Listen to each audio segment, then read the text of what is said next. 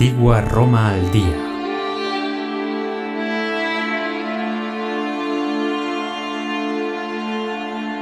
Cristianismo primitivo y el Jesús histórico.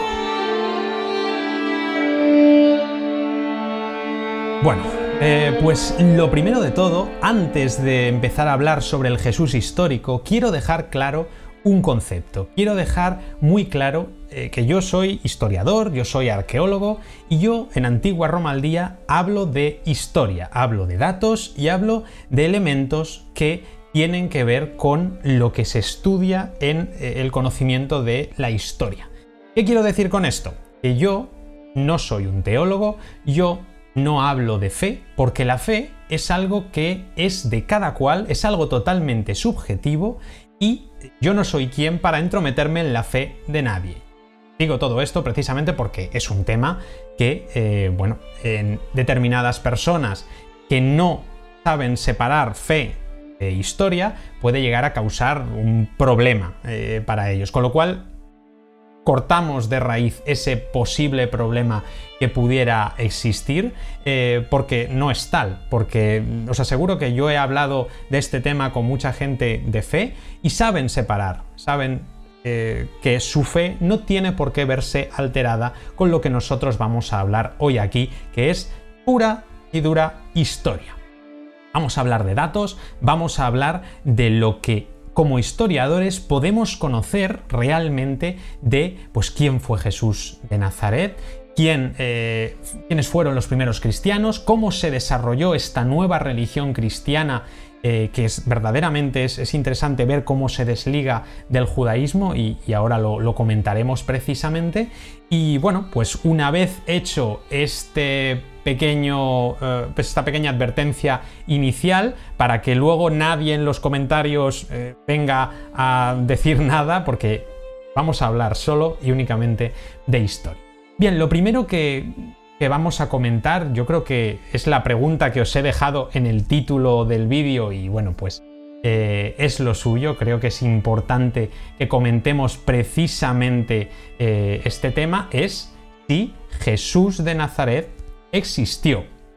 Y es que es, yo creo, bueno, la pregunta que seguro muchos os estáis haciendo, si es que no sabéis un poco de, este tema, eh, ¿y Jesús existió o no? Bueno, pues vamos a resolverlo, vamos a resolverlo y vamos a resolverlo con datos, con argumentos. Vamos a ver quién, antes de decir si Jesús de Nazaret existió o no, vamos a ver quién fue Jesús de Nazaret. Según podemos extraer datos históricos de las fuentes que tenemos, es decir, de eh, la Biblia, del Nuevo Testamento, en concreto de los evangelios eh, en gran medida. Luego hablaremos también de algunas fuentes no cristianas eh, que hacen referencia a Jesús, pero eh, yo creo que es fundamental que veamos primero quién es este hombre, quién es esta figura.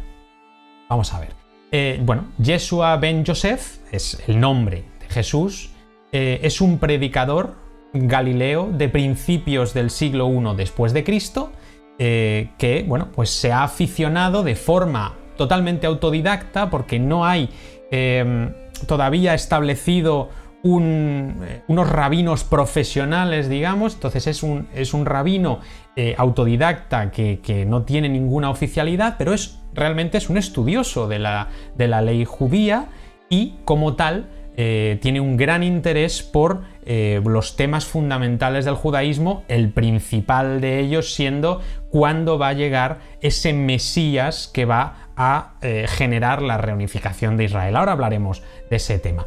Es por tanto un rabino, un, un personaje que estudia la ley judía, que además es un personaje muy radical, es un judío Jesús debió ser un judío muy muy radical, eh, tremendamente nacionalista y eh, seguramente como muchos otros en la época, porque hay que tener en cuenta que este personaje no es único, hay muchísimos eh, rabinos, predicadores como Jesús en, su época, en, a principios del siglo I después de Cristo y eh, como muchos de ellos Jesús es un rabino fracasado, es un, predicador que no convence prácticamente a nadie, es un hombre que eh, está predicando en la zona de Galilea, está en Nazaret, que es eh, la ciudad en la que, en la que nació y ahora alguno me saltará aquí al cuello diciendo, no, pero Jesús nació en, Belén. Bueno, pues estamos hablando del Jesús histórico, no del Jesús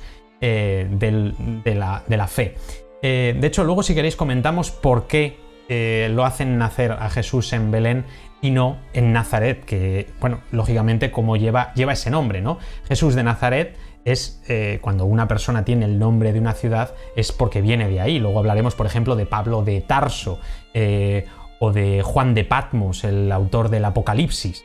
Es decir, bueno, hablaremos luego de ese tema, como os decía, pero que Jesús es ese predicador que al no tener eh, éxito en su zona, digamos, tiene que ir hacia Jerusalén. Y allí, en Jerusalén, eh, es precisamente donde acabará la historia, ese momento de vida pública que nos narran los evangelios y que efectivamente es en el que nos centraremos eh, un, poquito más, un poquito más adelante.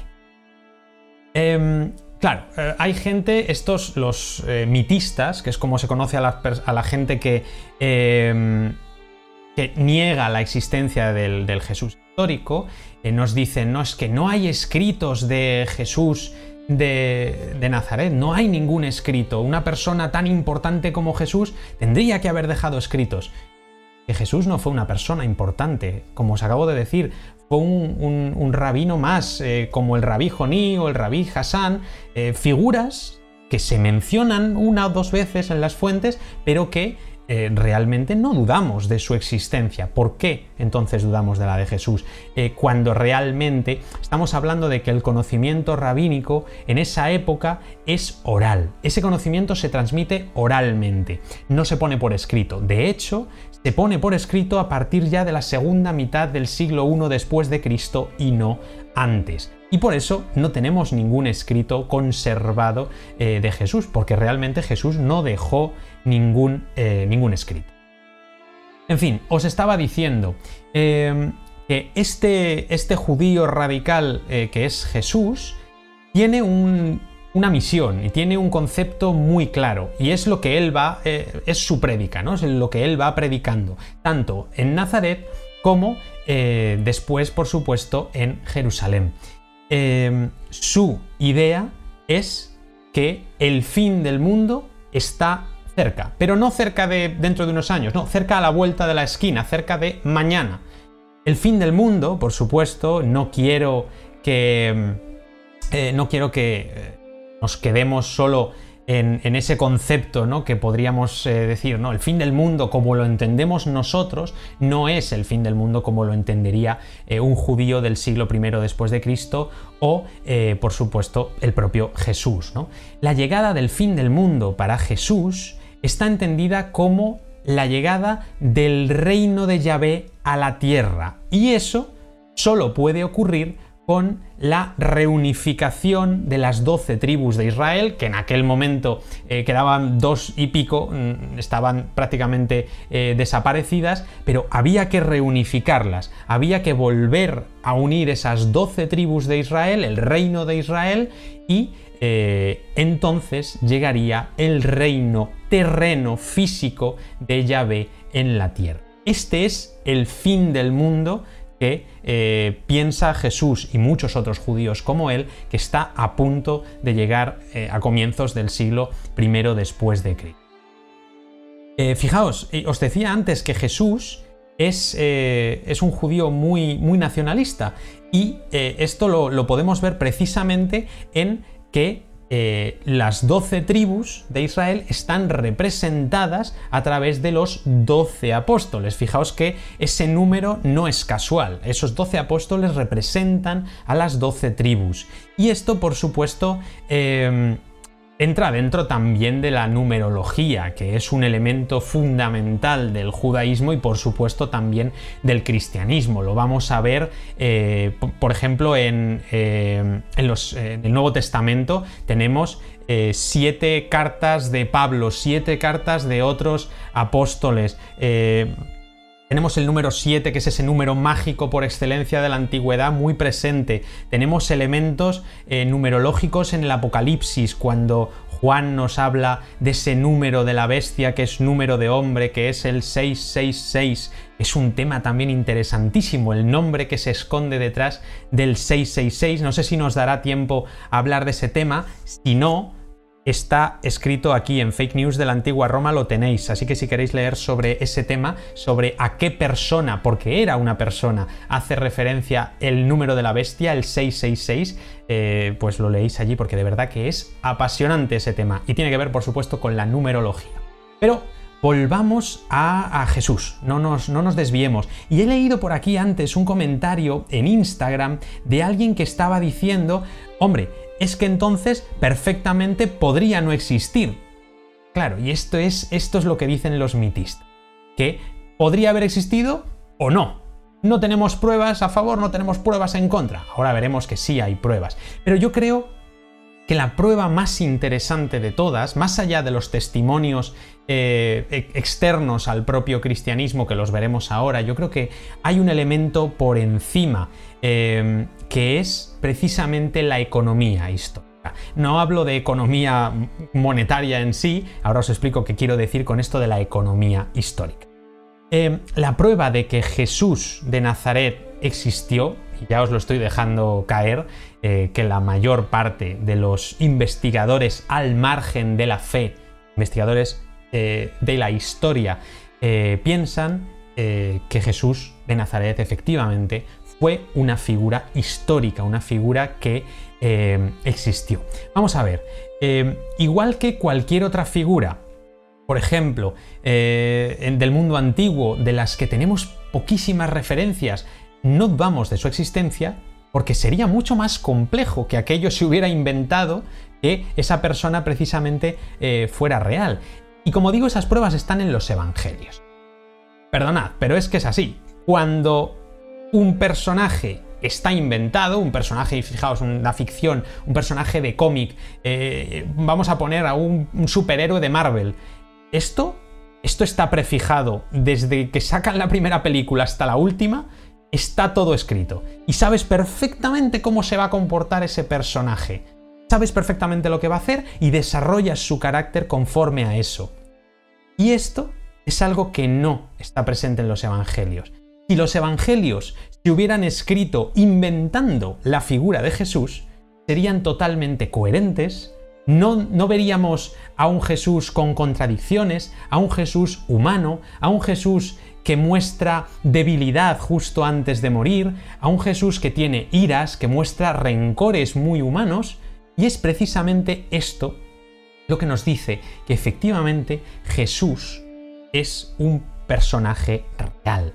Jesús existió, este rabino fracasado eh, que no convenció prácticamente a nadie pero que tenía unas ideas muy claras y muy radicales de lo que eh, estaba a punto de suceder, este, este judío existió, porque sería mucho más complejo pensar, y de ahí lo de la economía histórica, es mucho más económico históricamente que pensar que esa figura existió y que de ahí una serie de personas de las que ahora hablaremos crearon una historia que mezcla elementos reales de Jesús con elementos místicos, esto es otro tema, por supuesto, y ahora comentaremos los elementos místicos que se suman y se funden al Jesús histórico en los evangelios, es mucho más sencillo pensar eso que no que cuatro grupos de personas distintas, que son estos evangelistas, escriben una historia cada uno por su lado, cada uno en un momento distinto, teniendo fuentes y referencias diferentes, y escriben esa historia tan enrevesada, con errores, con, en fin, con un Jesús que quieren mostrar como un Salvador divino, pero se entrevé que es humano, se entrevé que tiene defectos. No es posible. Esto no es probable, como mínimo. Esta es la mayor prueba de que Jesús Yeshua ben Yosef, Jesús de Nazaret, es un personaje histórico de la Judea del siglo eh, I, de comienzos del siglo I después de Cristo. Ya sabéis, no entraremos ahora, pero ya sabéis que Jesús debió nacer seguramente entre el año 5, 3 antes de Cristo y ahora veremos que murió seguramente entre el año 28, 30 después de Cristo. Bien, em, claro, ese Jesús que em, que nos presenta el Evangelio eh, normalmente lo vamos a ver en pequeños fragmentos. Solo cuando empezamos a comparar unos y otros nos damos cuenta de, eh, que ese personaje es diverso, de que ahí hay más de una persona reflejada o más de un personaje, vamos a decir. ¿no?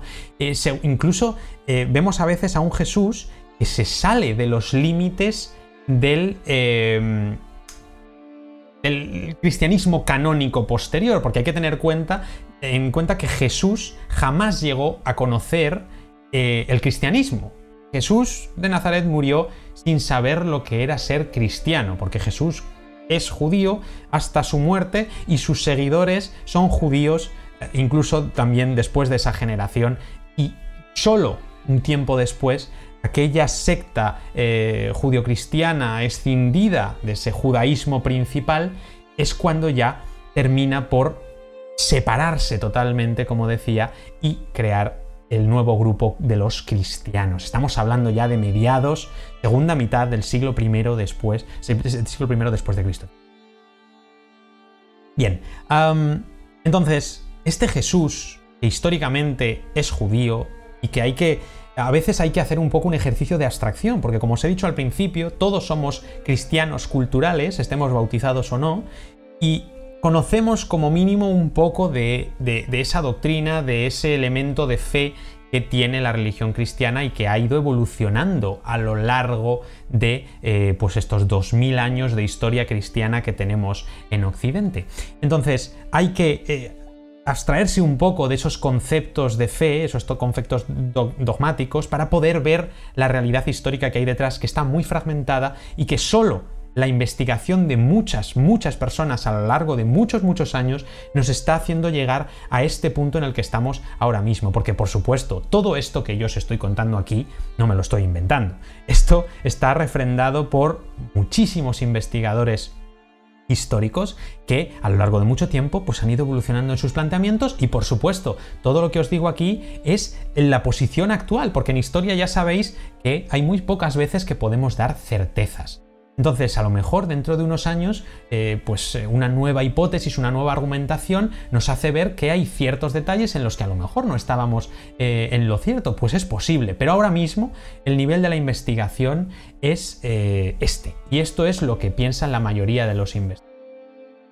Continuamos, por tanto, Em, hablando un poco también, ahora veremos las fuentes al margen del, propio cristianismo, pero un, pequeño comentario, yo creo, para cerrar un poco esta primera idea de, la existencia de Jesús de Nazaret, y es que es curioso, pero seguramente Jesús, el Jesús histórico, no habría estado nada de acuerdo con el cristianismo posterior. Seguramente en absoluto, porque como os he dicho antes, era un judío muy radical, era un judío que, que no eh, en ningún momento habría hablado de ese Dios que es amor universal, que es ya de un cristianismo paulino muy posterior.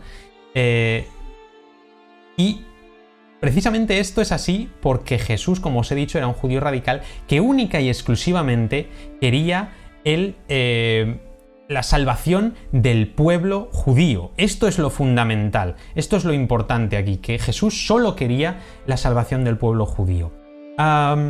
entonces, vamos a hablar, una vez hecho esta pequeña reflexión, vamos a hablar sobre las fuentes clásicas ajenas al cristianismo que, eh, nos, mm, que nos muestran a la figura de Jesús. Hay tres testimonios bastante interesantes, o los más importantes, digamos. Eh, uno es el de Tácito, hay una pequeña cita de Tácito, otra es la que nos hace Suetonio en la vida del divino Claudio, y una tercera que es Flavio Josefo, el famoso Testimonium Flavianum, que es en el que nos vamos a centrar, porque seguramente es el más interesante. Em, Testimonio de Tácito en los anales, testimonio de Suetonio en las vidas de los doce Césares y también el de Flavio Josefo, vamos a hablar de un tema importante que es el tema de las interpolaciones, porque seguramente em, estamos, estamos, hablando de, un, de unos textos de los que no tenemos la copia original, no tenemos el texto original, tenemos solo copias de copias de copias de copias. Y por tanto, esas copias se han ido traspasando poco a poco y por supuesto ya en una época en la que eh, el cristianismo era la religión dominante. Por supuesto, todas las copias de la Edad Media eh, nos han llegado en un mundo cristiano, ¿no? sobre todo a través de los monjes cristianos de los, de los monasterios.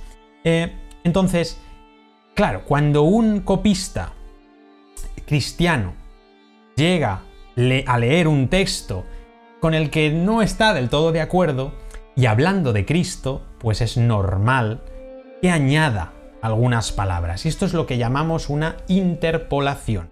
Es un texto que se ha corrompido de forma voluntaria para hacerlo cuadrar con eh, bueno, pues lo que en esa época se pensaba. Esto es lo que seguramente nos ocurre tanto en el texto de Tácito como en el texto de Suetonio, pero especialmente, como os decía, nos vamos a centrar en el de Flavio Josefo. ¿Quién es Flavio Josefo? Eh, es un historiador de la segunda, es un poco mayor que Jesús, mediados del siglo I después de Cristo, ya hacia la segunda mitad, y es eh, le, escojo porque es un texto más cercano, porque tanto Tácito como Suetonio son textos más tardíos, son textos que ya están escritos en el siglo II después de Cristo y sin embargo Flavio Josefo escribe en el primero después de Cristo. Este pequeño fragmento del Testimonium Flaviano, que para quien lo quiera leer está en la obra de Antigüedades Judías, en el capítulo 18, eh, pasajes del 63 al 64, eh, es un pequeño texto que nos habla de personajes mesiánicos, personajes eh, bueno, de corte un poco sobrenatural, que dañan o dañaron al pueblo judío, porque también eh, Josefo está resentido con esos personajes eh, y a ellos les acusa de ser la causa de la guerra de Roma contra los judíos. Recordad que está escribiendo una época en la que Vespasiano está entrando en Jerusalén, eh, vamos, Vespasiano no, Tito en este caso, pero el comandante es su padre Vespasiano que ha vuelto a Roma en ese año 69-70, que es cuando cae el templo de Jerusalén y eh, Vespasiano ya está en Roma para ser el nuevo emperador. Vamos a leer, por tanto, ese Testimonium Flavianum y aprovecho eh, que me estabais pidiendo algunos bibliografía para mostraros este libro que es sin duda una fuente de conocimiento interesantísima para eh, conocer a, Jesús, para conocer al Jesús histórico. La invención de Jesús de Nazaret, historia, ficción e historiografía de Fernando Bermejo Rubio. Una, una obra además muy reciente y como veis bastante, bastante densa eh, que realmente merece la pena si os queréis introducir en un estudio profundo. No es un libro de introducción, ni mucho menos. ¿eh? Es un libro profundo de estudio eh, que no es recomendable para iniciarse, sino ya para tener un conocimiento muy, muy profundo. Vamos a leer ese Testimonium Flavianum que os estaba comentando. Vamos allá. En ese tiempo apareció Jesús, un hombre sabio, si es que se le puede llamar hombre porque fue autor de hechos asombrosos, maestro de quienes reciben con gusto la verdad, y atrajo a muchos judíos y a muchos de origen griego. Él era el Mesías. Y cuando Pilato, a causa de una acusación de los varones principales entre nosotros, lo condenó a la cruz, los que antes lo habían amado no cesaron de hacerlo, porque él se les apareció al tercer día, vivo otra vez, tal y como los divinos profetas habían hablado de estas y otras innumerables cosas maravillosas acerca de él. Y hasta ahora la tribu de los cristianos, llamados así por este, no ha desaparecido. Este es el testimonio más ah, potente que tenemos en una fuente no cristiana de Jesús. Y ya no solo de Jesús, si os fijáis, aquí tenemos un testimonio que nos habla de Jesucristo, que es una figura que ahora vamos a hablar de ella, que no es lo mismo que hablar de Jesús de Nazaret. Fijaos, porque es difícil, muy difícil, que eh, estemos hablando de un texto real. Em, no es un texto, esto no lo escribió Josefo enteramente. Hay partes que seguramente sí, Y aquí hay dudas, por supuesto. No todos los investigadores aceptan este texto eh, igual. Hay algunos que quitan ciertos elementos, hay algunos que quitan otros, hay algunos que lo desestiman todo. Yo creo que ese no es, eh, no es lo que se debería hacer, por supuesto. Y hay otros que lo entienden como completamente verídico, pero ahí ya entramos en campo de la fe y eso no nos lo podemos permitir nosotros hablando de historia. Fijaos, mirad cómo yo creo que se nota que no está hablando Josefo. Fijaos cuando dice, en ese tiempo apareció Jesús, un hombre sabio, hasta ahí ningún problema que eh, Josefo nos hable de Jesús como un hombre sabio, un hombre sabio, no hay ningún problema. El problema, y aquí viene yo creo una de las interpolaciones que tiene este texto, es, dice, un hombre sabio, si es que se le puede llamar hombre. ¿Por qué Josefo iba a decir esto tan enrevesado para hablar de Jesús no como un hombre, sino como un elemento divino, como un personaje divino. ¿Por qué no decir directamente que era un Mesías? ¿Y, por qué decir que era un hombre sabio si es que se le puede llamar hombre?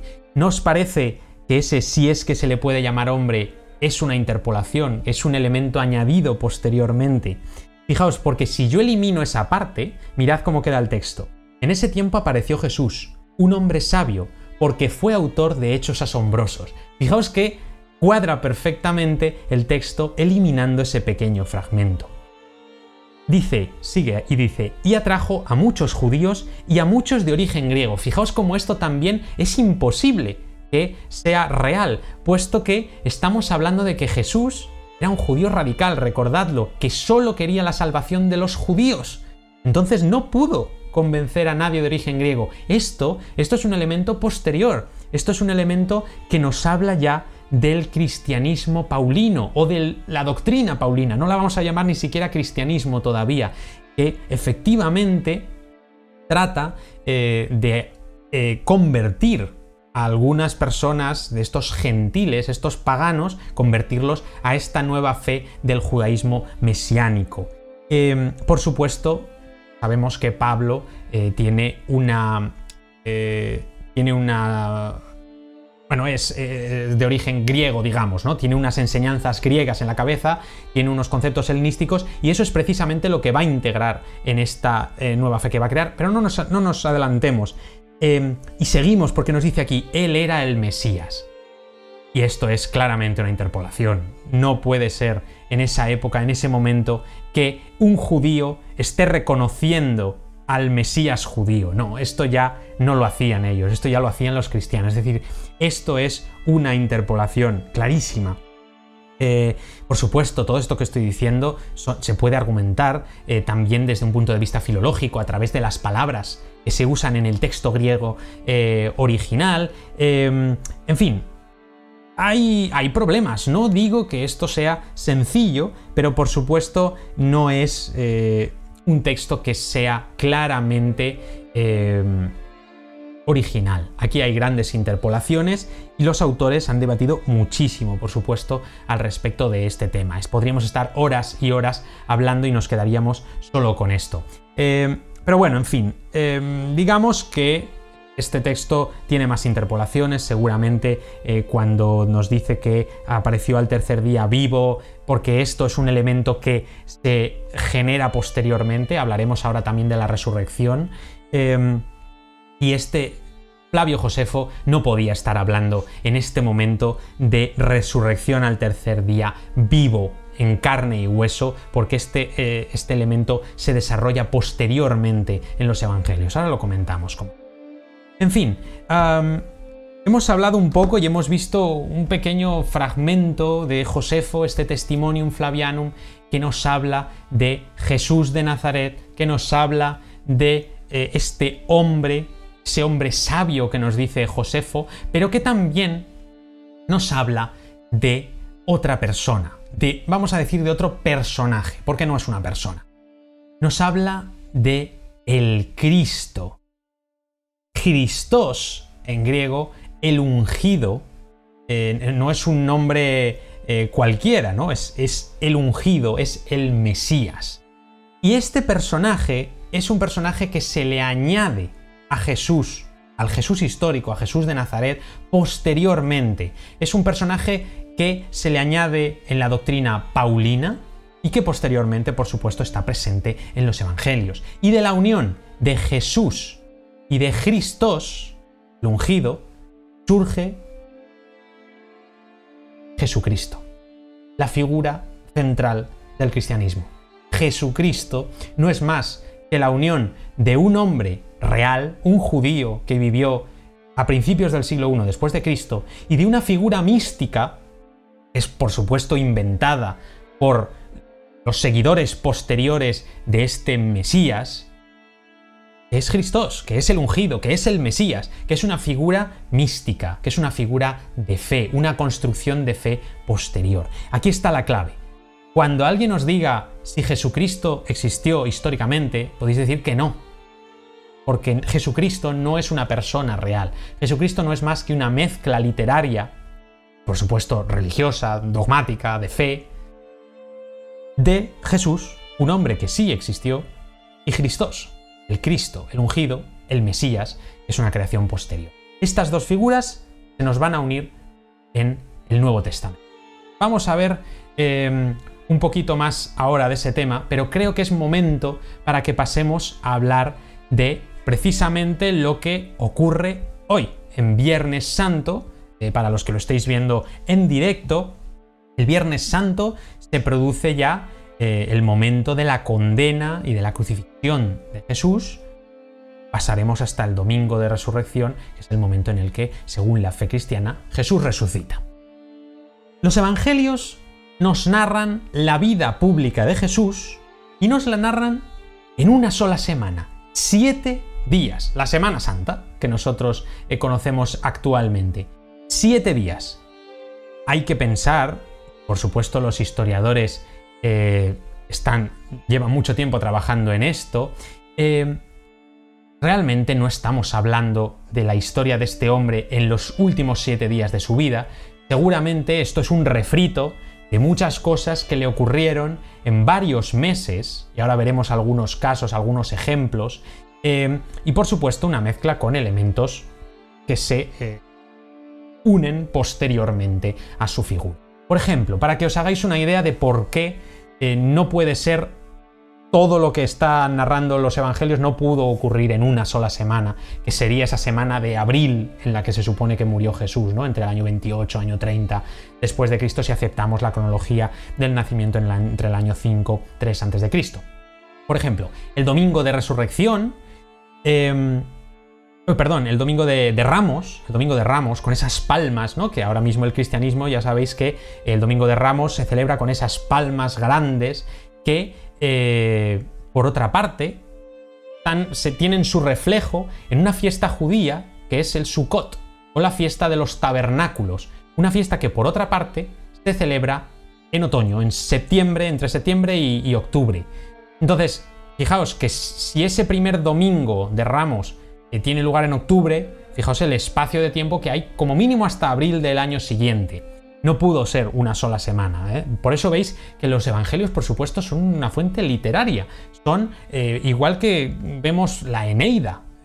Hoy en día, pues esto es lo mismo. Los evangelios son una, una fuente literaria y por tanto se toman licencias como esta de convertirnos una serie de narraciones de este hombre que fue condenado y nos las condensan en, pues como estamos viendo, una sola semana que no puede ser. Em, ese Sukkot, esa fiesta de, los tabernáculos, eh, la podéis buscar. Hoy en día se sigue celebrando, los judíos la siguen celebrando, la podéis ver incluso en YouTube.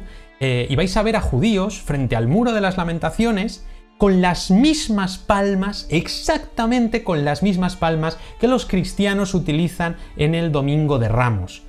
Y esto es precisamente lo que nos está hablando de que el cristianismo está eh, traduciendo o está amalgamando tradiciones anteriores, como puede ser esta del Sukkot, que eh, pues se modifican a crear pues nuevas tradiciones que son pues como el Domingo de Ramos que estábamos diciendo con las palmas que bueno pues eh, en el judaísmo tienen otro sentido totalmente distinto ¿no? y la entrada de Jesús en Jerusalén eh, se debió producir precisamente durante la fiesta de Sukkot.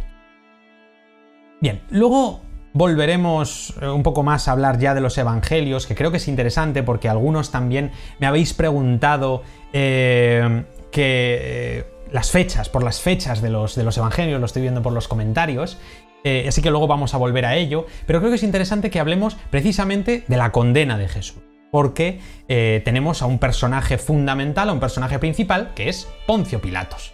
Poncio Pilatos, que es el procurador romano de Judea, es decir, es la máxima autoridad de Judea, eh, después, por supuesto, del emperador Tiberio, y es el hombre que va a condenar a Jesús.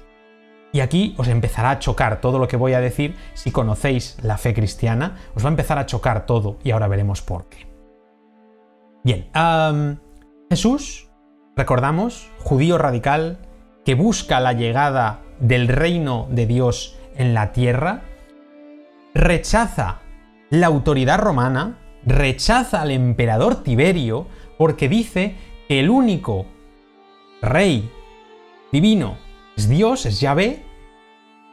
Ahora veremos, porque aquí, eh, seguramente, desde su entrada en Jerusalén, Jesús ya empieza a pensar que realmente Él puede ser el elegido de Dios para hacer venir este reino de Dios a la tierra. No estamos hablando de hijo carnal de Dios, que esto jamás, jamás lo dijo o lo pensó seguramente Jesús en vida, por mucho que los evangelios después lo añadan, recordad que ahí estamos hablando de Cristos, de esa figura mística generada a posteriori, pero Jesús, el Jesús histórico, es impensable que Jesús pensara realmente que era el Hijo de Dios.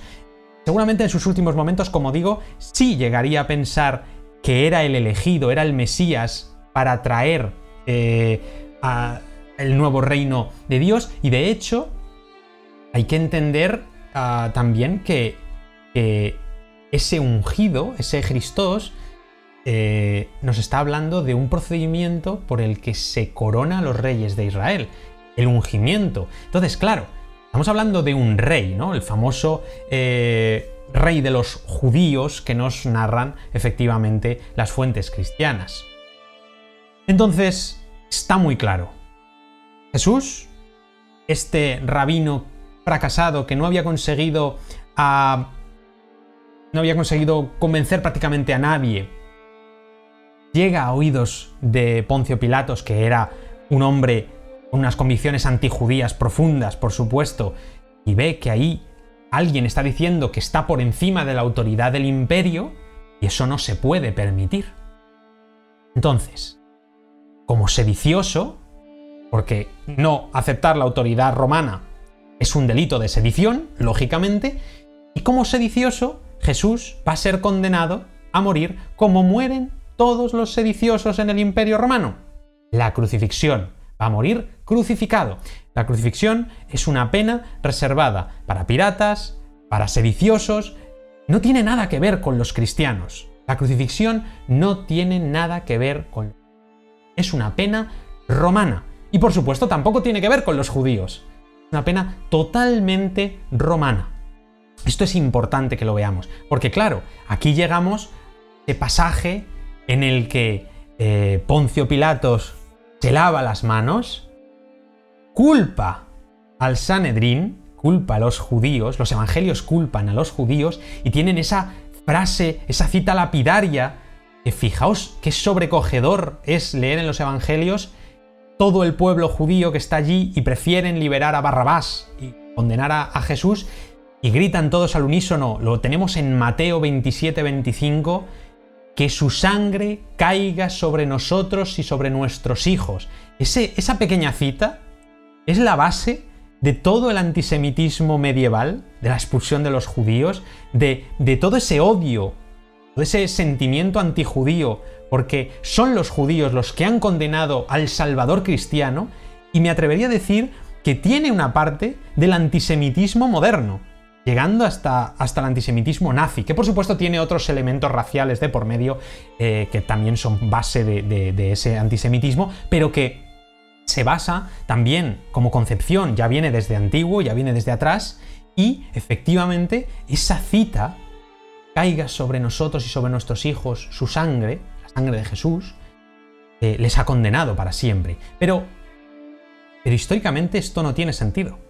Esto no tiene sentido porque el Sanedrín no tiene ninguna competencia en un juicio en el que eh, se ejecuta, o sea, se, está juzgando y se va a ejecutar a un sedicioso contra la ley romana, contra el poder romano. Aquí los judíos no tienen nada que ver. Es una condena romana. A Jesús lo condenaron los romanos, lo condenó Poncio Pilato. Esto de lavarse las manos, esto es, es una invención, esto es literatura, estos son los evangelios. Pero ¿por qué? ¿Por qué nos mentirían los evangelios ¿Qué tienen que perder para tener que mentirnos en ese sentido? ¿Por qué no aceptar que a Jesús lo condenan los romanos y lo crucifican con una pena, como digo, plenamente romana, que es la crucifixión que se usa antes y después de Jesús en todo el mundo romano?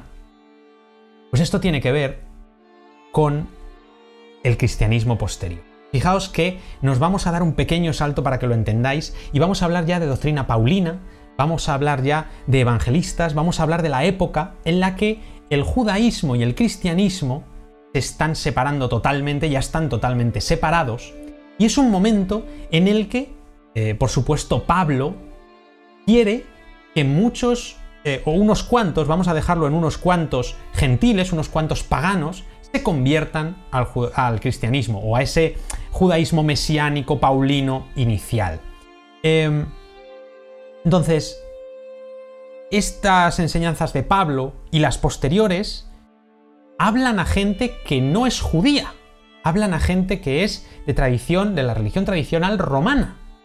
Y por tanto, no pueden presentar a un Jesús acusado y condenado por las autoridades romanas como realmente debió ocurrir.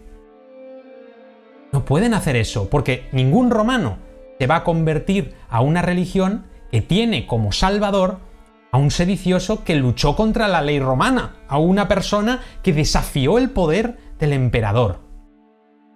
Y entonces, cuando viene esa jugada de propaganda, esa jugada maestra de propaganda, ¿qué hacen los evangelistas para transformar ese pasaje, para transformar esa historia en la que a ese Jesús histórico lo condenaron los romanos, pero a Jesucristo no. A Jesucristo lo condenaron los judíos. Si había alguien odiado en el mundo romano, esos eran los judíos. Los romanos odiaban a los judíos. Les respetaban. No querían meterse en sus líos, pero les odiaban. Entonces, si los cristianos encontraban un chivo expiatorio en los judíos, en el judaísmo, haría que los romanos seguramente estuvieran más inclinados a aceptar a este Mesías, a este Salvador. Porque Jesús ya no habría sido condenado por los romanos, que se lavaron las manos muy hábilmente en ese texto literario, sino que fueron condenado, fue condenado por los judíos. Fijaos en cómo cambia la historia, en cómo esta narración le han dado la vuelta totalmente y a un personaje que no tendría que despertar ninguna simpatía eh, entre los romanos, de repente lo hace. Están desjudeizando a Jesús. Y es que hoy en día llegamos, nos ha, llegado ese Jesús desjudeizado. No, tenemos eh, en la concepción popular de la, de la fe cristiana no vemos a ese Jesús judío, no vemos a ese Jesús radical, a ese Jesús eh, iracundo y violento que seguramente lo fue. No, vemos al otro Jesús, al Jesús, eh, a Jesucristo, ¿no? Vemos al Cristo, vemos a, esa visión que nos han, que nos han metido después los evangelistas. Y por supuesto, vemos a ese Jesús romanizado, que es lo más interesante. Y de ahí este pasaje tan interesante de, los evangelios, que nos narra precisamente eh, pues esa condena que no fue del Sanedrín y nos oculta la realidad histórica comprobable que es la de que Jesús fue condenado por la ley romana. Bien, eh, hemos llegado a un punto muy interesante, hemos llegado al momento de la muerte de Jesús. Em, es difícil establecer realmente cuántas personas seguían a Jesús en el momento de su muerte, pero el consenso actual es que eh, no más de 100, 120 personas más o menos. Para que veáis también un poco la escala, para que comprobéis en qué momento nos encontramos. Un momento en el que este personaje no es absolutamente nadie. Jesús de Nazaret no es nadie en vida, como hombre. Su concepto posterior después de muerte y el personaje en el que le transforman, ese sí, ese pasa a la historia, como uno de los personajes más importantes de la historia cristiana. Em, pero este Jesús de Nazaret, este no, este, este falló en su propósito y estamos hablando de que murió pues eh, en un momento totalmente de desánimo, eh, en el que se le ve flaquear, ¿no? Dios mío, Dios mío, ¿por qué me has abandonado? Ese momento en el que vemos al Jesús hombre que ya está crucificado y que está renegando de su propio Dios, está renegando de su propia fe en ese momento de debilidad. Esto sucede, como os digo, del año 28, año 30 después de Cristo, más o menos. Bueno, llegamos al siguiente punto. Vamos a hablar de su muerte, de su entierro y de, por supuesto, la resurrección. En esta época había algunos judíos, especialmente los saduceos, que formaban en gran mayoría el Sanedrín, que no creían realmente que hubiera eh, una vida eterna, un más allá, sino que pensaban más en un concepto más helenístico, eh, comparándolo con, con, ese Hades de los griegos, ¿no? Ese eh, lugar gris, totalmente apático, en el que las almas vagan eternamente sin más, en el que no hay ningún tipo de esperanza, no hay nada. Y ese concepto existe entre los judíos saduceos, pero no es mayoritario. El conocimiento mayoritario que tienen en ese momento los judíos de, la otra vida es efectivamente la de que sí hay otra vida, es mejor que, esta que, tienen en ese momento y que efectivamente hay un juicio final y hay una resurrección posterior. Como veis, eh, nada que no conozcamos después en el cristianismo. Esto no es un elemento generado por el cristianismo, sino que efectivamente es parte de la fe judía. Es un elemento que ya tienen los judíos en eh, sus creencias.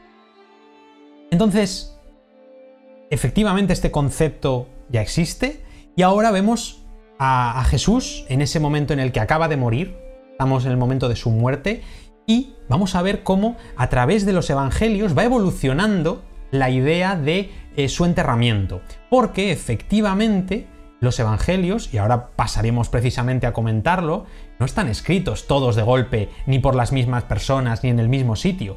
Están escritos de forma escalonada a través del tiempo, ahora hablaremos de fechas.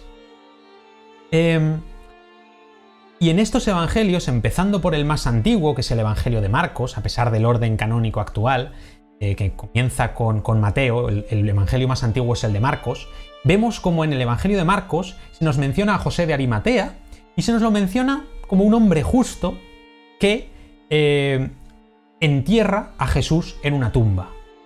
No nos habla Marcos de que Jesús de Animatea fuera un seguidor de Jesús que lo entierra en su tumba para esconderlo. No.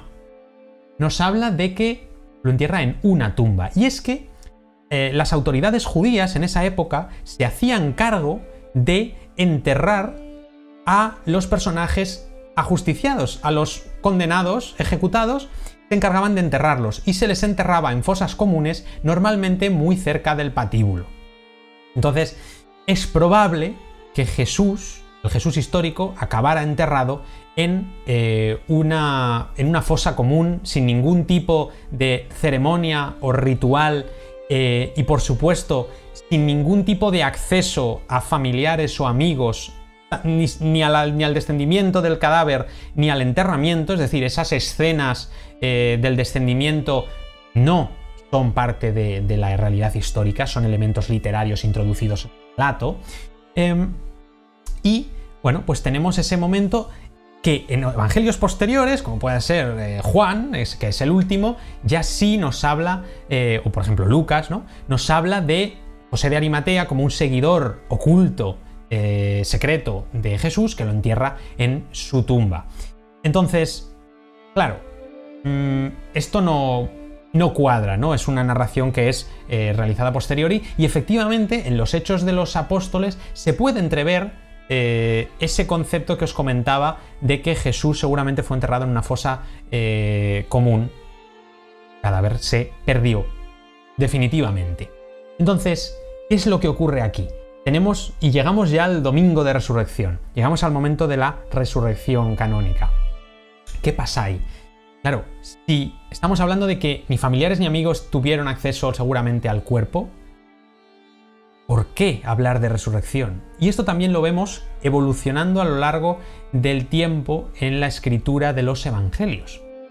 Si no hay cuerpo, si no hay cadáver que llorar, familiares y amigos no asumen realmente que Jesús ha muerto. Psicológicamente, y esto lo vemos en casos, eh, terribles casos de asesinatos en los que no aparece el cadáver y las familias se pasan años y años buscándolos porque tienen una mínima esperanza de que aquella persona esté viva. Esto es lo mismo. Psicológicamente no se inicia el duelo si no hay un cuerpo que enterrar, porque ya se ha quedado en la fosa común sin, poder acceder eh, ni tener ningún tipo de contacto con él. Entonces ahí comienza esa idea de que alguien diga que Jesús sigue entre nosotros, de sus seguidores, entre sus amigos más cercanos, que Jesús está vivo en espíritu. Ese es el concepto, esa es la resurrección de Jesús, es una resurrección espiritual. Su concepto, su mensaje continúa vivo en ellos y por tanto esa es la resurrección que aparece en los textos más antiguos.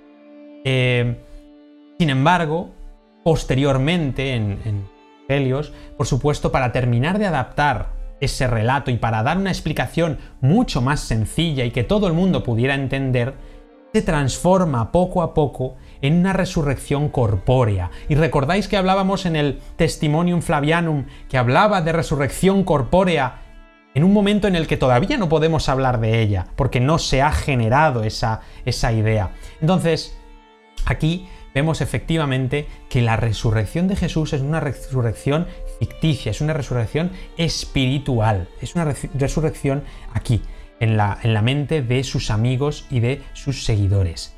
Em, entonces, claro, este es el concepto. Em, y por supuesto, algunos me estáis comentando por aquí, que estoy viendo vuestros comentarios de, reojo, eh, me preguntáis por la sábana santa, la Vera Cruz. No, pues no, hay que decir más que históricamente no son elementos reales, no pertenecen a Jesús de Nazaret. La sábana santa seguramente no es eh, de este momento en concreto. Puede ser algo posterior, puede tener fragmentos que sean de tela del siglo I después de Cristo y otra parte sea medieval, en fin. No podemos hablar de algo así seguramente. Y la Vera Cruz, bueno, para empezar, la narración canónica de Santa Elena, la madre de Constantino, encontrando y descubriendo la Vera Cruz, totalmente falsa. Es, una, es una narración falsa, es una narración literaria, que se crea y se genera a posteriori. Eh, hasta 50 años después de que esté muerta Elena, no comienza a generarse esa idea de eh, que Elena va a excavar en el Gólgota y encuentra la vera cruz, ¿no? Encuentra la verdadera cruz de Cristo. Em, eso es, una historia que ahora no vamos a entrar tampoco en ella, pero la tenéis aquí también, de hecho, eh, con lo cual os lo, recomiendo que lo leáis. Un tema muy interesante también. bueno, pues eh, efectivamente nos estamos quedando ya en un momento en el que eh, Jesús resucita. La realidad es una resurrección eh, psicológica, es una resurrección en espíritu y en los evangelios finales ya queda plasmada como una resurrección corpórea y por eso tenemos en los evangelios menciones en las que a Jesús no lo reconocen, a Jesús no lo pueden tocar, en otros casos lo tocan y comen con él, en fin, porque estamos viendo diferentes fases de eh, la creación de ese elemento narrativo. Y por supuesto se crea un episodio ficticio de ascensión final que, eh, bueno, pues está narrado de formas totalmente diversas precisamente porque es una invención de cada uno de los evangelistas. Y ahora vamos a pasar a una segunda parte. Vamos a pasar a la parte de qué ocurre después de la muerte de Jesús. Ya estamos de vuelta Eh, vamos a seguir una vez que ya hemos aplaudido a nuestros sanitarios que se lo merecen, por supuesto, porque están haciendo todo por nosotros en estos momentos tan difíciles y nosotros desde aquí se lo agradecemos y por supuesto este directo y esta tarde que estamos pasando aquí eh, aprendiendo un poquito más sobre la antigua Roma y sobre el cristianismo primitivo, eh, pues va también dedicado a ellos y a esa labor tan importante y tan imprescindible que están realizando para frenar esta terrible pandemia que estamos sufriendo y que, bueno, pues por suerte poco a poco empezamos a ver un poquito la luz al, final del túnel. De momento nosotros nos quedamos en casa y seguimos, por supuesto, hablando en esta segunda parte del directo, hablando sobre eh, cristianismo primitivo. En la primera parte eh, que acabamos de finalizar, pues precisamente hablábamos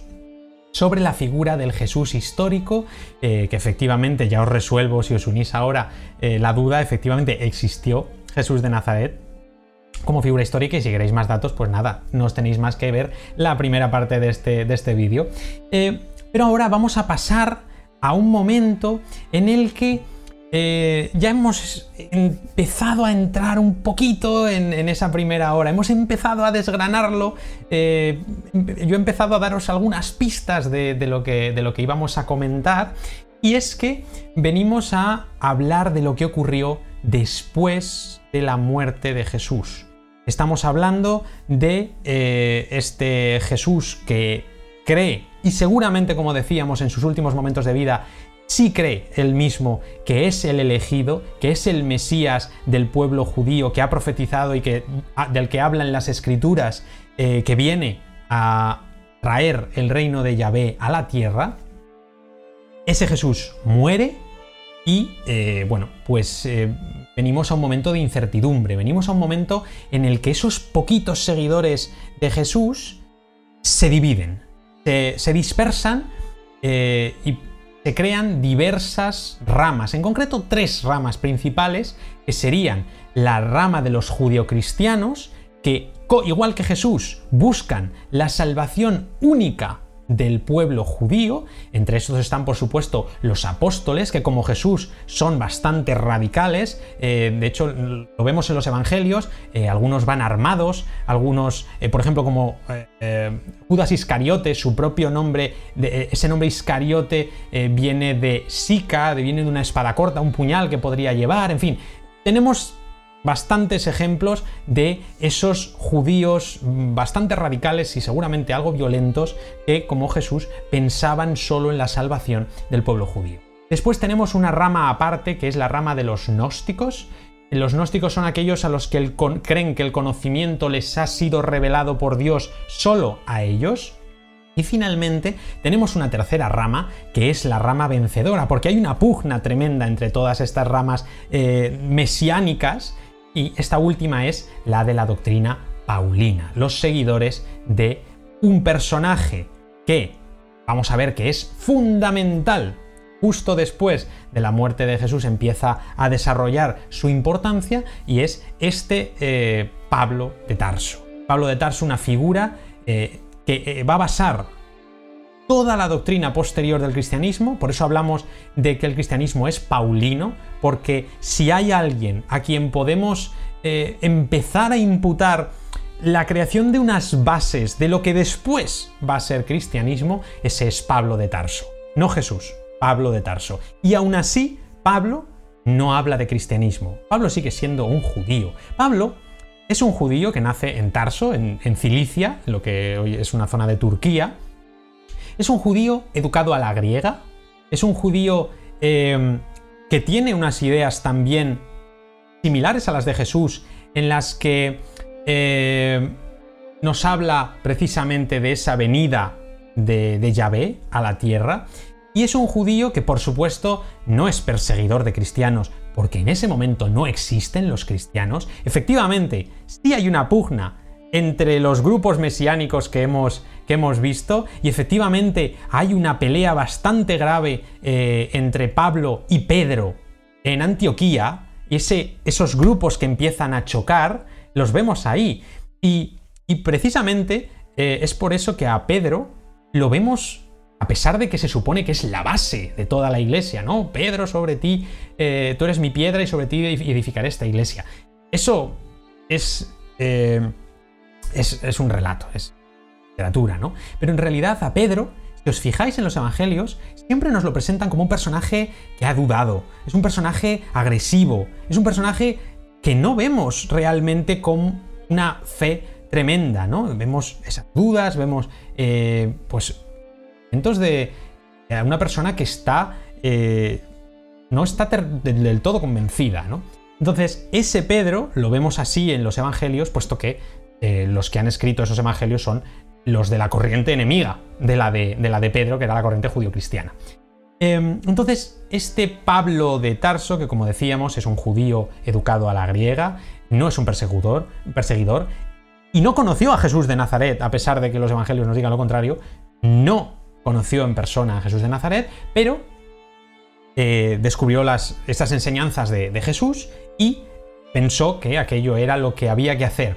Hay una diferencia, y es que Pablo seguramente se da cuenta de que hay algo que está evitando que llegue el reino de Dios en la tierra. Hay un elemento que se ha pasado por alto, y es que Yahvé le hace tres promesas a Abraham.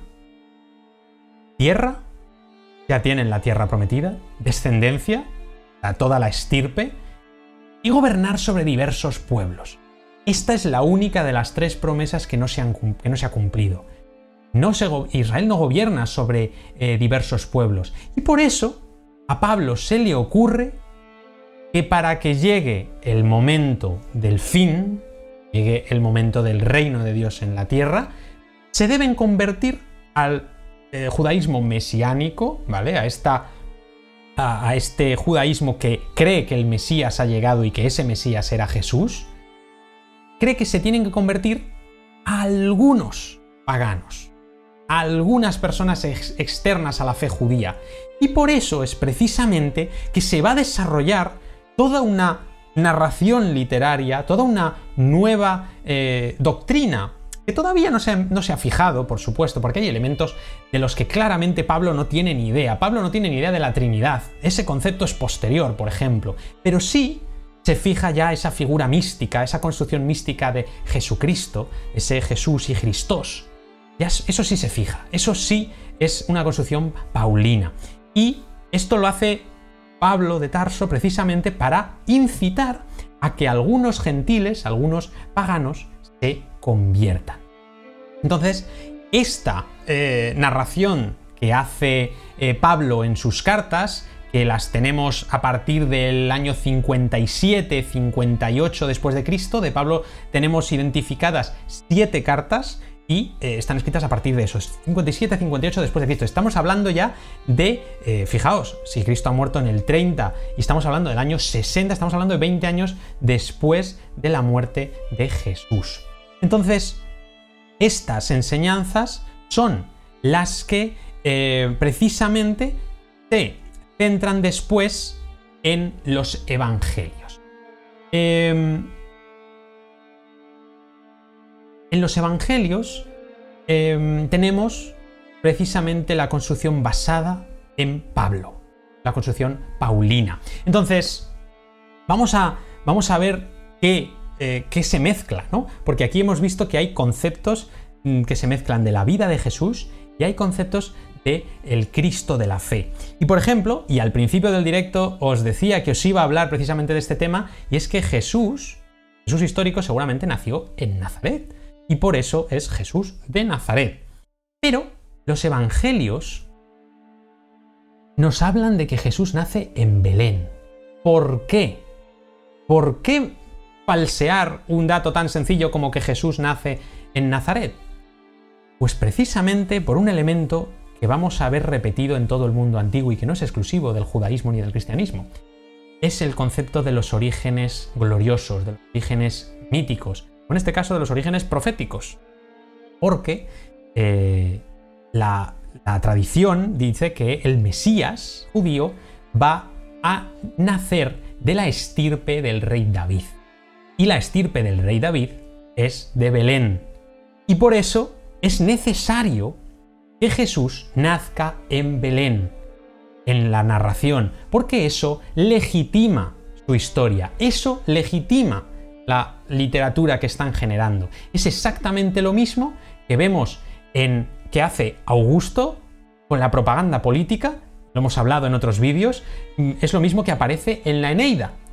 Estamos viendo cómo Augusto, y antes por supuesto eh, Julio César, están legitimando su posición a través de unos orígenes legendarios que nos retrotraen a Rómulo y Remo, nos retrotraen, al dios Marte y nos retrotraen a Eneas y por supuesto a la diosa Venus. En fin, creo que es bastante claro este concepto, ¿no? Em, entonces, bueno, pues ahí tenemos ese pequeño detalle de por qué falsear que Jesús nace eh, en Nazaret y no en Belén. Porque la necesidad eh, de la fe es precisamente esa. Eh, que para que se cumpla la profecía, digamos, para que se cumplan los elementos mesiánicos, Jesús debe haber nacido en Belén porque de ahí es la estirpe de David. Bien, tenemos también eh, ese concepto del Jesús que sí que piensa que a lo mejor es el Mesías en el último momento de su vida.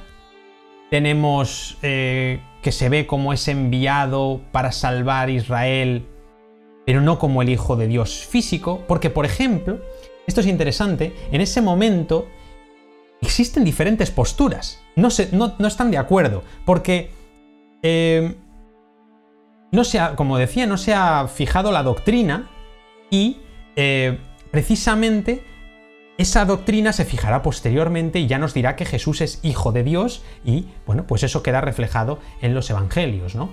Pero en este momento paulino hay algunos que piensan que eh, Jesús es eh, hijo de Dios desde el nacimiento. Este es uno. Hay otros que piensan que Jesús es hijo de Dios desde el bautismo. Y hay otros que Jesús, que piensan eh, que Jesús solo es un hombre. Y por eso tenemos tantas peleas también posteriormente entre los propios cristianos, eh, ya digamos eh, en, tiempos posteriores, ¿no?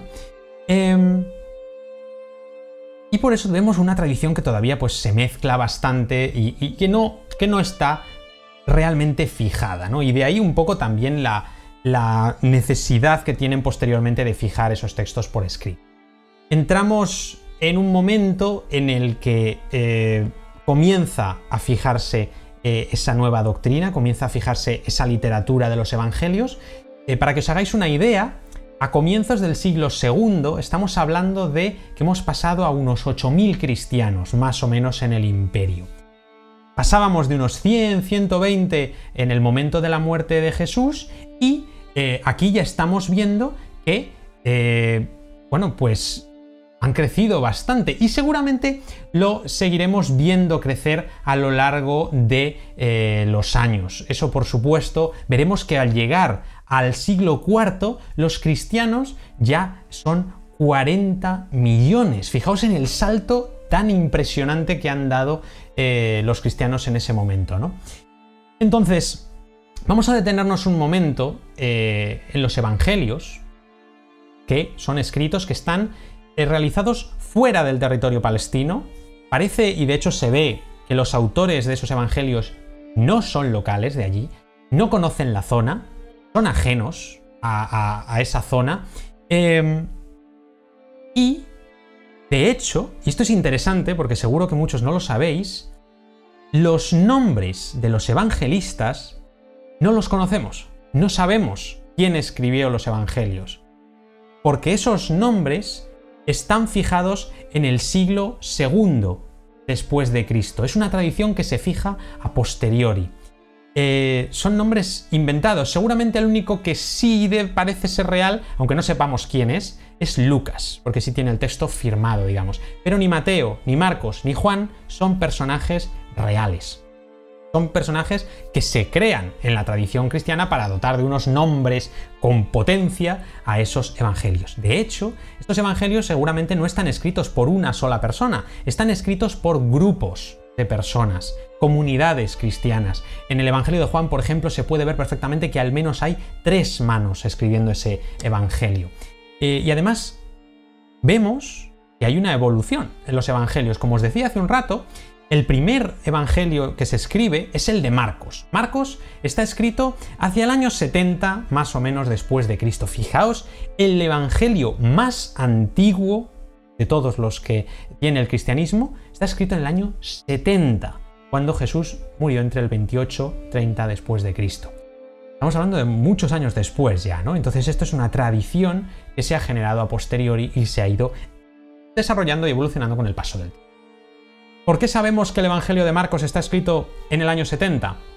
Porque en el Evangelio de Marcos ya aparece la profecía de la destrucción del templo de Jerusalén por parte de las tropas de Tito, de las tropas romanas.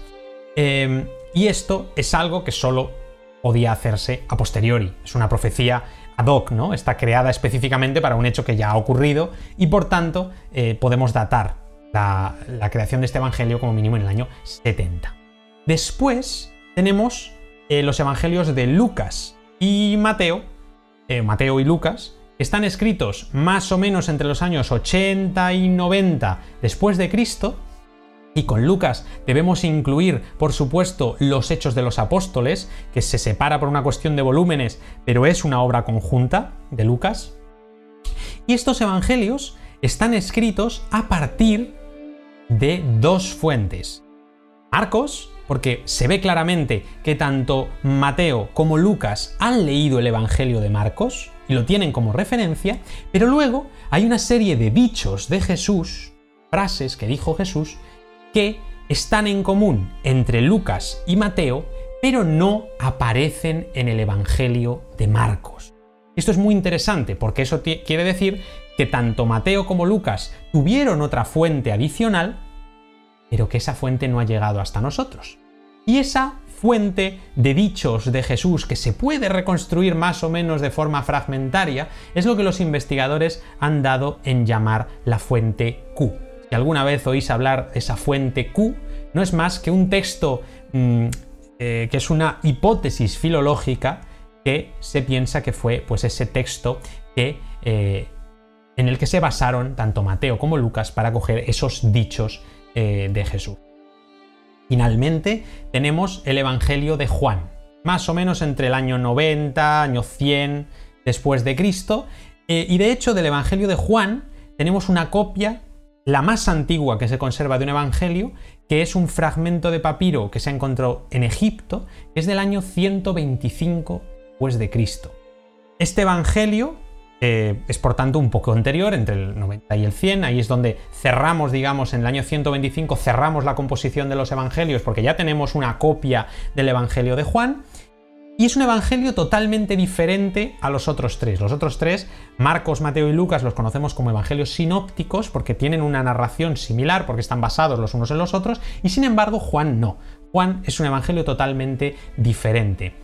Ah, luego, por supuesto, tenemos los evangelios apócrifos, que eh, como mínimo son del año 150 después de Cristo, los hay del siglo VII, del siglo XI, los hay incluso del siglo XX, un evangelio apócrifo que dice que Jesús se fue a Cachemira y que no murió. De ahí a los alienígenas construyendo pirámides hay muy poco. ¿Qué quiero decir con esto? Los evangelios apócrifos no nos aportan ninguna información real sobre el Jesús histórico. Son narraciones literarias creadas a posteriori totalmente y que no tienen ninguna, ninguna eh, fiabilidad histórica y que por tanto debemos desecharlos. Otra cosa son los evangelios eh, gnósticos, los de conocimiento revelado. Eso sí que son interesantes, pero eso es otro, eso es otro tema.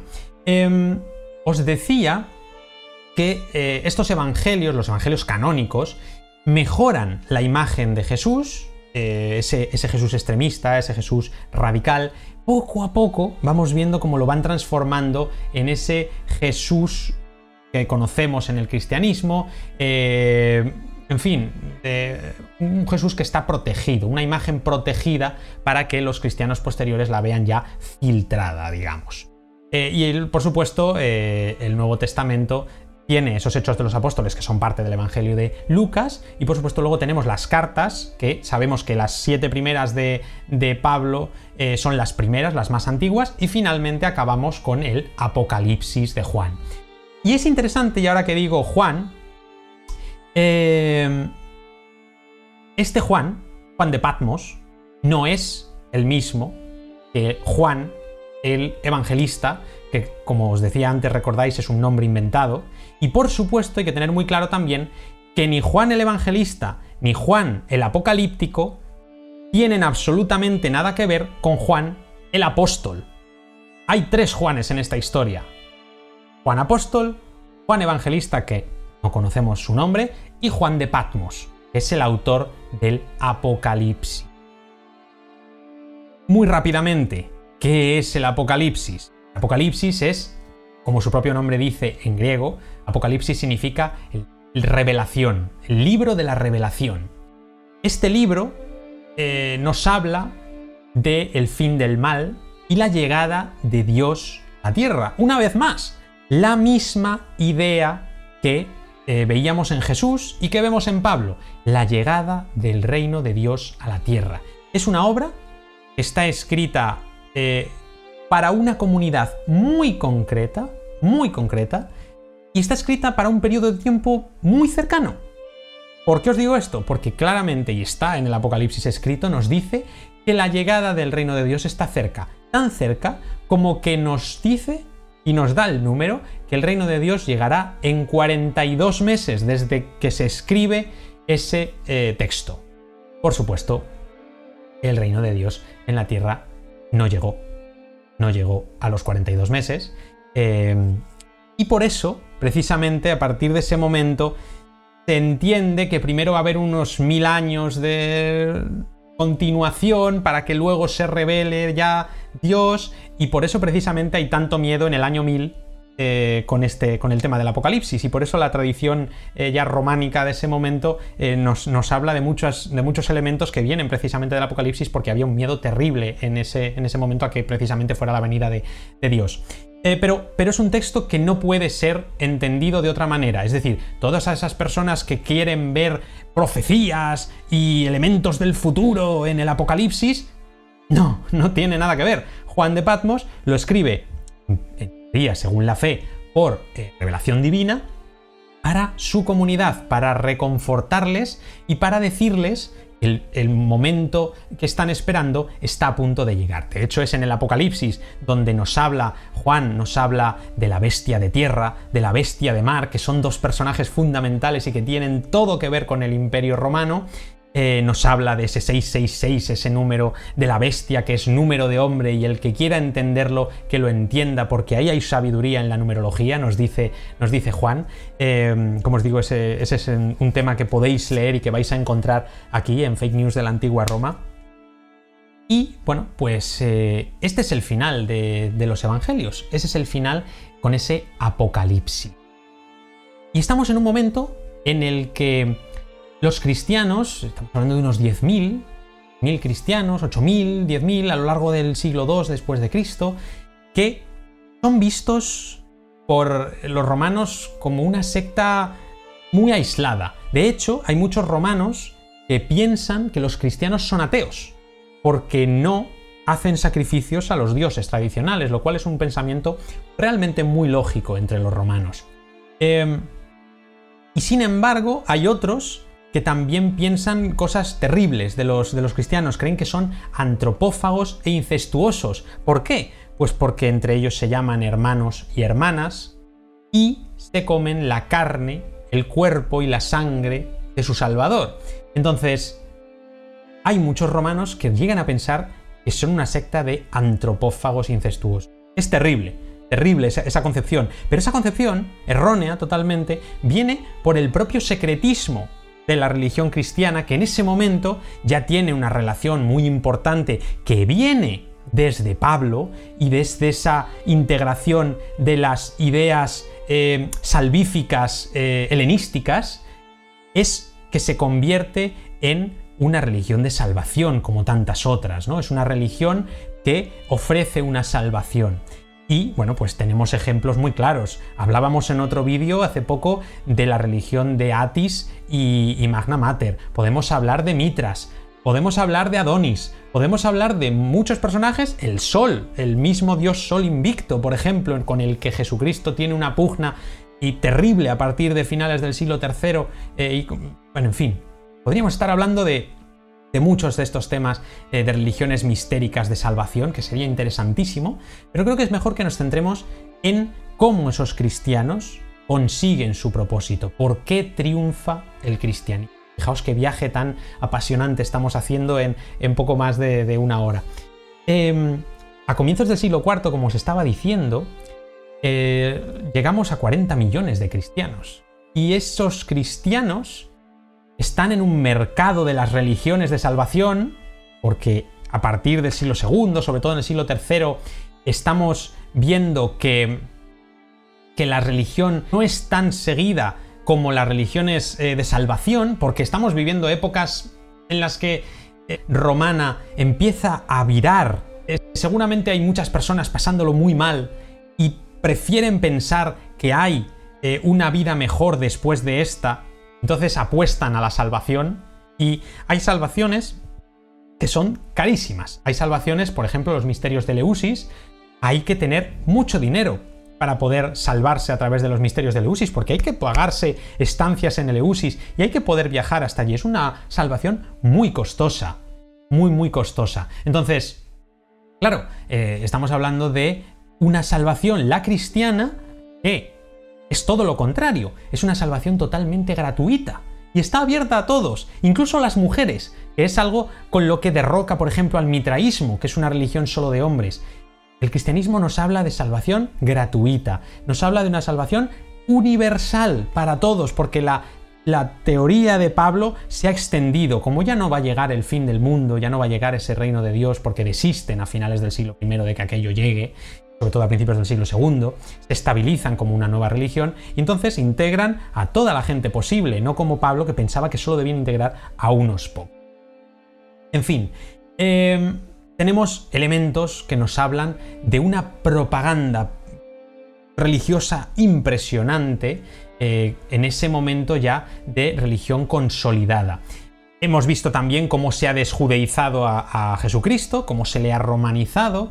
Hemos visto eh, también cómo se han separado los cristianos totalmente de los judíos y que, eh, claro, un romano jamás muy difícil que un romano se convirtiera al judaísmo, porque de momento ya tienes la circuncisión que se hacía con pedernal. Imaginaos qué destrozos se hacían en aquella época. Y eso para un romano debía provocar unas risas en los baños, por ejemplo, que no eran. Eh, no estaban bien vistas. Entonces, tenemos una serie de elementos que el judaísmo eh, hace, que, que no, hace que el judaísmo no sea atractivo para los romanos y sin embargo los cristianos no te piden nada de eso, con lo cual mucho más fácil que te conviertas al cristianismo porque es una salvación garantizada y es gratuita.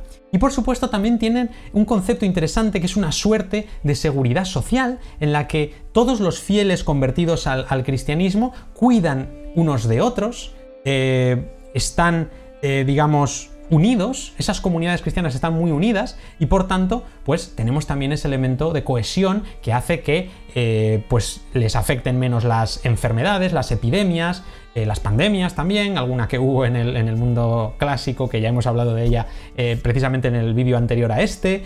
en fin, hacen que se multipliquen los cristianos, por supuesto. Y todos esos elementos unidos a esa propaganda interesantísima que es la pugna entre el dios por excelencia de siglo III eh, y principios del siglo IV, que es el dios Sol invicto, esa pugna entre el dios Sol invicto y Cristo, al que los cristianos hacen que se le vea como el verdadero dios Sol de justicia.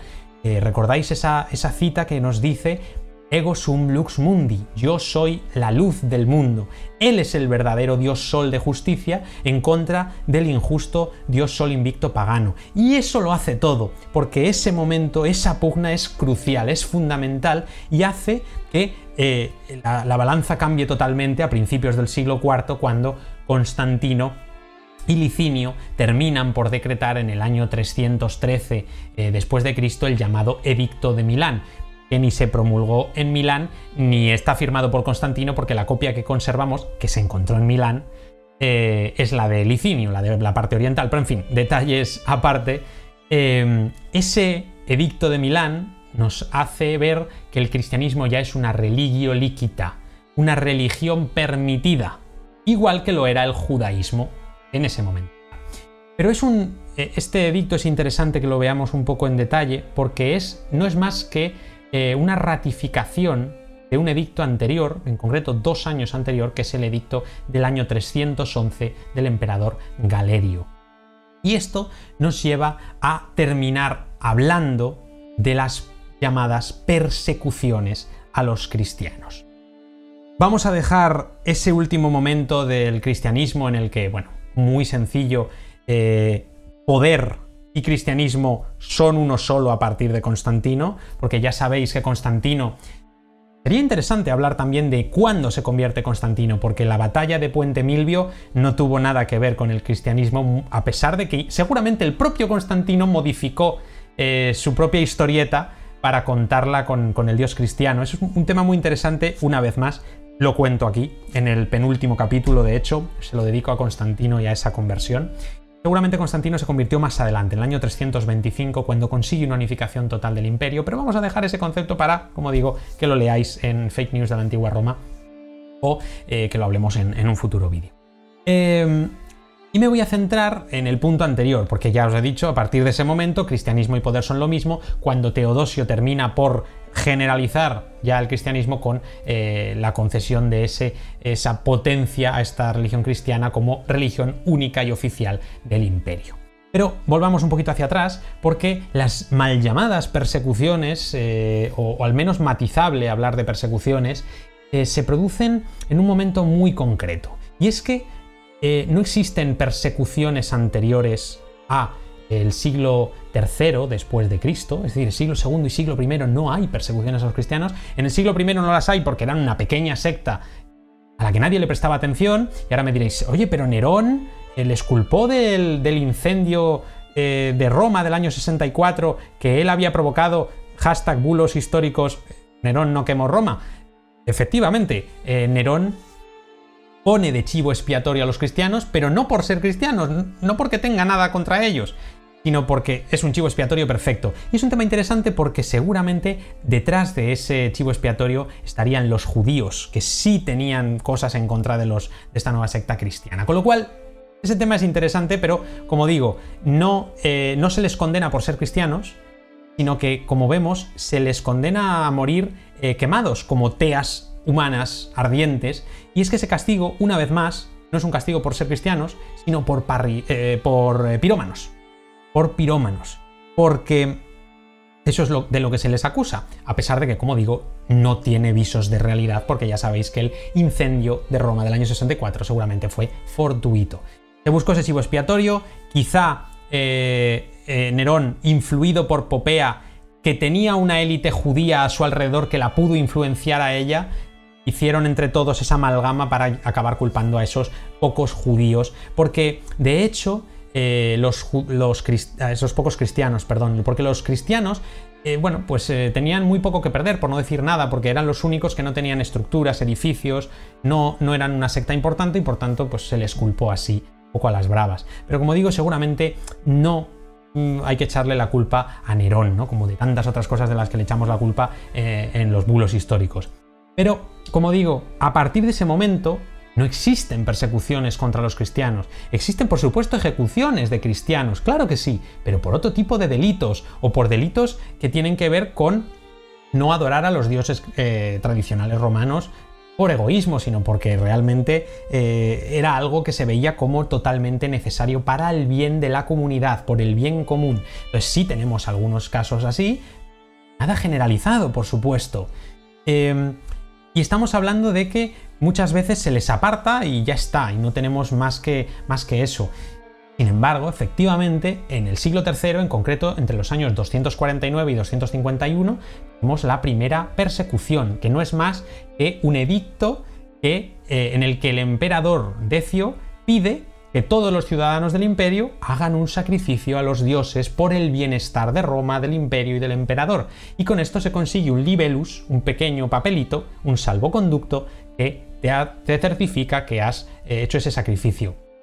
Eh, de hecho, hay muchos cristianos que efectivamente hacen ese sacrificio para salvarse simplemente.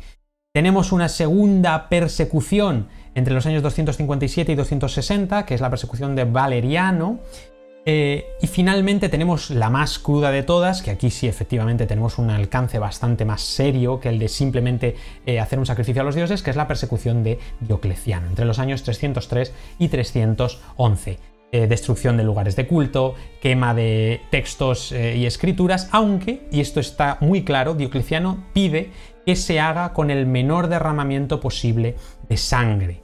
Esto lo recoge un autor cristiano que es Lactancio en su obra de Mortibus Persecutorum, es decir, no estamos hablando de una fuente eh, que podamos pensar que, tiene un sesgo eh, de, de favor con el emperador Diocleciano. Es una fuente cristiana la que nos está diciendo que Diocleciano pidió que no se derramara sangre. Es decir, no, no es cuestión de ejecutar a nadie, si no es necesario. Entonces, todo esto es lo que son las llamadas persecuciones. Estamos viendo que a lo largo de estos tres siglos y pico de convivencia de Roma y el cristianismo, son 13 años. 13 años en los que los cristianos tienen un poco más de presión para realizar sacrificios eh, y estar a bien para con los dioses tradicionales. En el resto no tenemos nada. Todo lo que se genera a posteriori son leyendas, es literatura de martirios cristianos que se crean los propios cristianos, que se crea el cristianismo precisamente para generar también eh, unos orígenes y una simpatía, por supuesto, entre, entre la población.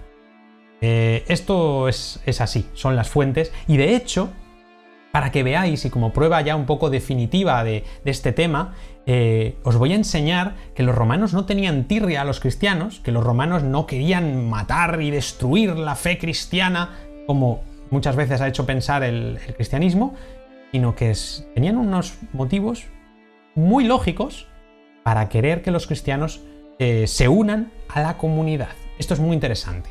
Y esto lo vemos reflejado en un edicto que eh, Galerio hace en el 311, que es el que os decía que es la antesala ese edicto del 313. Y en este edicto del 311 ya se está permitiendo el cristianismo como religio líquita, como religión permitida, ajena, por supuesto, a, la religión tradicional romana, pero permitida. Y fijaos, qué interesante, os lo voy a leer directamente de, fake news de la antigua Roma, porque tengo el texto, por supuesto ya sabéis que si lo queréis leer eh, en el libro os vais a encontrar con el texto original en latín y después debajo vais a tener la traducción en castellano.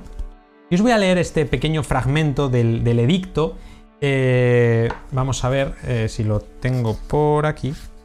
Ah, sí, sí, sí, aquí está. Mira, nos dice así, para que veáis realmente cuál es el problema que los romanos tienen con los cristianos.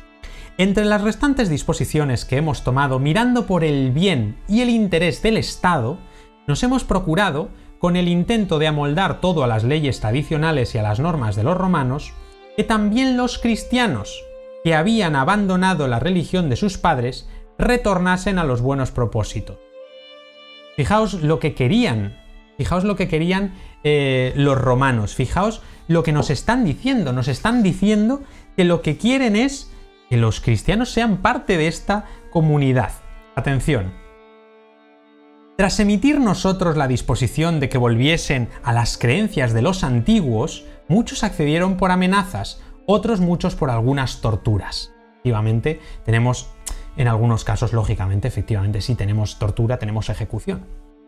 Mas, como muchos han perseverado en su propósito y hemos constatado que ni prestan culto a los dioses ni la veneración que es debida, ni pueden honrar tampoco al Dios de los cristianos, porque no se les está permitiendo en este sentido, en virtud de nuestra benevolísima clemencia y de nuestra habitual costumbre de conceder a todos el perdón, fijaos lo que está diciendo aquí el emperador Galerio, hemos creído oportuno extenderles también a ellos nuestra muy manifiesta indulgencia, de modo que puedan nuevamente ser cristianos y puedan reconstruir sus lugares de culto con la condición de que no hagan nada contrario al orden establecido. Así pues, en correspondencia a nuestra indulgencia, ojo a este momento, que es el fundamental. Esta es la solución perfecta para permitir la religión cristiana, porque los romanos lo único que querían era que se integraran dentro de la comunidad y que sacrificaran a los dioses por el emperador por Roma, por el imperio, por el bienestar, porque los romanos ya sabéis que son muy, eran muy supersticiosos y pensaban que si toda la comunidad no hacía esos sacrificios, Roma podía caerse en cualquier momento. Y fijaos cuál es la solución. Atención. Ellos deberán orar a su Dios por nuestra salud, por la del Estado y por la suya propia, a fin de que el Estado permanezca incólume en todo su territorio y ellos puedan vivir seguros en sus hogares. Fijaos cómo resolvemos de un plumazo las persecuciones y el odio de los romanos. Quitaos de la mente esa imagen de los cristianos comidos por los leones en el Coliseo, es totalmente falsa. Los romanos lo único que querían era que los cristianos también contribuyeran en la sociedad a que se mantuviera en la salud del emperador, del Estado, de Roma, del imperio. Y la solución que encuentra Galerio es, mirad, no os entiendo cristianos, no sé por qué no queréis venir con todos los demás, pero no pasa nada. Vamos a permitiros vuestra religión sin ningún problema, condición de que por favor a vuestro Dios cristiano le pidáis lo mismo que le pediríais a los dioses tradicionales a los que no queréis rezar. Ya está, es así de simple. Y es tremendamente interesante porque rompe moldes, rompe barreras de conocimiento estas ideas. Es interesantísimo que conozcamos todo esto porque nos da una percepción mucho más abierta de lo que es eh, el, origen de la religión cristiana y su relación con la antigua Roma, que tiene todo que ver, como estáis viendo. Eh, al final, fijaos en, lo que, fijaos en lo que hemos hablado. Hemos empezado hablando de eh, Jesús, de la existencia de Jesús de Nazaret. Por supuesto que existió Jesús de Nazaret. Hemos hablado de cómo se modifica ese relato posterior, tanto Pablo con la figura del Cristo, el Jesucristo eh, místico, y posteriormente con las ideas de los evangelios y bueno, pues eh, a partir de ahí el desarrollo de esa fe, porque no llega eh, realmente el fin del mundo, se transforman ya, dejan de ser judíos que creen que el Mesías ha venido para ser cristianos y vemos cómo en esa evolución van cogiendo cada vez más carrerilla con una demostración absolutamente increíble de propaganda religiosa para vencer todas las demás religiones mistéricas que había en la época y por supuesto eh, también vemos los romanos no tenían tanto en contra de ellos como los cristianos posteriores nos han hecho pensar, porque esa máquina de propaganda cristiana no ha parado, por supuesto, desde entonces, ¿no? Y desde ahí, pues fijaos en lo que hemos al final desarrollado hasta el momento actual. Y es que han pasado 2000 años de todo eso y todavía, como he empezado diciendo al, comienzo de este vídeo, todavía somos cristianos, somos cristianos culturales, eh, tengamos fe o no, seamos practicantes o no, somos cristianos culturales porque esta religión está en nuestra concepción como sociedad. Y ahora, todos vosotros que habéis visto este vídeo, tenéis más conocimiento sobre este tema, sabéis qué hay detrás y esto es imprescindible Conocer el pasado nos hace conocer mejor nuestro presente. Esto es lo más interesante de todo, que todo esto que os he contado nos sirve para el día a día, nos sirve para la vida y ojalá muchísima más gente supiera cuál es el origen histórico del cristianismo, porque de verdad que resuelve muchas, muchas, muchas dudas. Em, en fin, espero que os haya parecido interesante esta charla que, que tengo, bueno, que, he preparado para, para vosotros. Eh, siento de verdad eh, no haber dedicado a lo mejor un rato a responder todas estas preguntas que me habéis dejado por aquí. Eh, vamos a hacer una cosa. Voy a intentar responder en formato de texto algunas de las que me parezcan interesantes en el vídeo que va a quedar colgado en el canal de YouTube de Antigua Roma al Día. Así que si no estáis suscritos a Antigua Roma al Día en YouTube, podéis ir hacia allá porque ahí mm, voy a responder algunas de esas preguntas que me habéis dejado en comentarios. Y de hecho, lo que vamos a hacer es que todos los que habéis dejado preguntas por Twitter, por Instagram y no os he podido responder en este directo, también las podéis dejar en el vídeo de YouTube. Podéis iros a YouTube, le dais un me gusta, os suscribís si queréis y dejáis ese comentario y yo intentaré eh, responder todos los que pueda, porque sé que este tema genera muchas dudas, genera muchas preguntas y que son realmente muy interesantes. Eh, Y por supuesto, antes de terminar, voy a volver a recomendaros dos libros que creo que son muy interesantes. Em, fijaos, al principio del directo os recomendaba este, La invención de Jesús de Nazaret, como os he dicho, para lectores ya eh, conocedores de este tema, un libro denso, pero muy muy interesante, con un gran conocimiento, muy actualizado sobre todo. Para un acercamiento más sencillito, os voy a recomendar este. Os voy a recomendar Aproximación al Jesús Histórico de Antonio Piñero, que realmente es uno de los investigadores que mejor conoce eh, este tema, sobre todo eh, a Jesús y también a Pablo. Eh, tiene, tiene, varios libros en este sentido, así que cualquier obra de Antonio Piñero va a ser un buen conocimiento sobre, sobre el cristianismo primitivo y específicamente sobre la figura de, del Jesús histórico. Y por supuesto, si queréis saber más de algunos de los temas que nos han quedado un poco en el tintero, os tengo que recomendar Un año en la antigua Roma, mi primer libro, eh, que en el que hablo precisamente al final del libro, hablo de esa pugna tremenda del dios sol invicto, mm, Mitra, eh, Jesucristo, en fin, todos esos temas interesantísimos. Por ejemplo, también hablo, hablo del mitraísmo, que es un tema apasionante. Lo vais a encontrar aquí en este libro. Y os voy a recomendar, por supuesto, fake news de la antigua Roma para eh, saber más sobre el Jesús histórico, para saber más sobre los evangelios, para saber más sobre las persecuciones, para que leáis los textos de los edictos eh, de, las persecuciones romanas y también para que sepáis qué tiene que ver una figura de las que aparecen en esta portada, y voy a decir más, no una, sino dos de los personajes que aparecen en la portada de este libro con el número 666, con el número de la bestia que aparece en el Apocalipsis, porque aquí hay dos personajes que encarnan el número de la bestia cristiano. Como os digo, si queréis saber más sobre ese tema, que os aseguro que os va a divertir muchísimo, fake news de la antigua Roma. Y bueno, se nos van a hacer dos horas ya en directo os quiero dar las gracias a las no sé cuantísimas personas que hemos estado hoy en directo. Creo que estamos batiendo récord. Veo que este tema, lógicamente, os parece interesante. Os lo avisé, os lo avisé que os iba a gustar, os avisé que este tema iba a ser apasionante.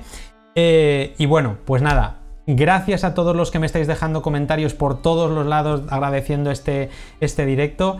Eh, es un placer para mí estar aquí con vosotros pasando esta tarde hablando sobre el mundo romano y hoy en concreto sobre el cristianismo primitivo y la figura del Jesús histórico. Muchísimas gracias a todos por estar ahí, eh, que ya sabéis que podéis seguir Antigua Roma al Día para apoyar el proyecto en Twitter, en Facebook, en Instagram, en YouTube y por supuesto en antiguaroma.com, que allí también podéis comprar camisetas como estas apoyan muchísimo el, proyecto y me ayudan mucho a seguir adelante con Antigua Roma al día y que nada, y que para todo lo demás pues tenéis, tenéis todos los recursos en la web, en las redes sociales y donde queráis.